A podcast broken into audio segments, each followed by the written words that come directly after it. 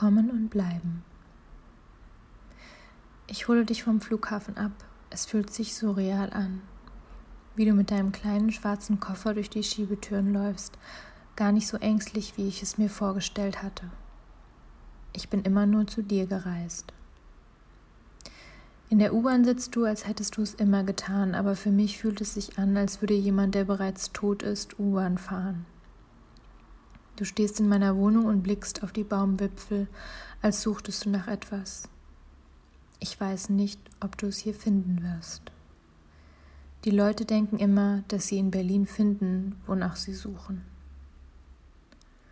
Wir laufen durch die Straßen und lächeln uns verstohlen an, unklar, welche Rollen wir einnehmen sollen. Wir machen ein Selfie vor dem Brandenburger Tor. Auch das fühlt sich falsch an. Wir sind kein Paar was sind wir dann? Du lachst über die vielen Tauben und bist erschrocken über die Ratten. Du willst Deutsch lernen. Dann lache ich. Viel Glück, sage ich. Viele haben es vor dir versucht, sage ich. Wir tanzen in Clubs ohne Luftzufuhr, getränkt in Schweiß. Wir haben nie zusammen getanzt.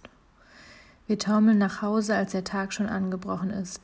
Und dann überlegen wir es uns anders. Wir gehen nicht nach Hause. Wir legen uns in den Park. Wir reden, bis die ersten Mütter mit Kinderwägen kommen, die ersten Pfandflaschensammler. Dann schlafen wir ein und wachen erst nachmittags wieder auf. Wir vergessen, dass wir Jobs haben. Wann fliegst du zurück, frage ich dich, ohne die Antwort wissen zu wollen. Du bist still und siehst dir das Bieretikett an, dann sagst du, ich weiß es nicht. Wie meinst du, sage ich dann. Du siehst mich an und murmelst, ich habe kein Ticket. In dem Moment, in dem ich besorgt, verärgert oder verwirrt hätte sein sollen, fühle ich nur ein Gefühl der Ausgefülltheit. Ich nicke und wundere mich, warum ich gefragt habe. Natürlich hast du kein Ticket. Du bist nicht gekommen, um zurückzugehen. Wir sprechen nicht darüber, wo du wohnen wirst.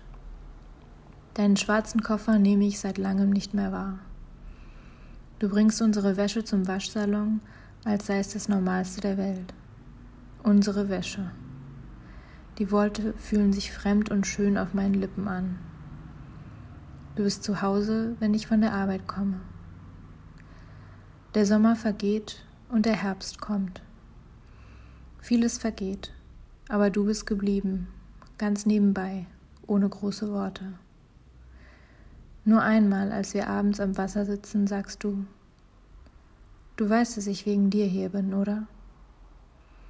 Ich nicke und nehme deine Hand.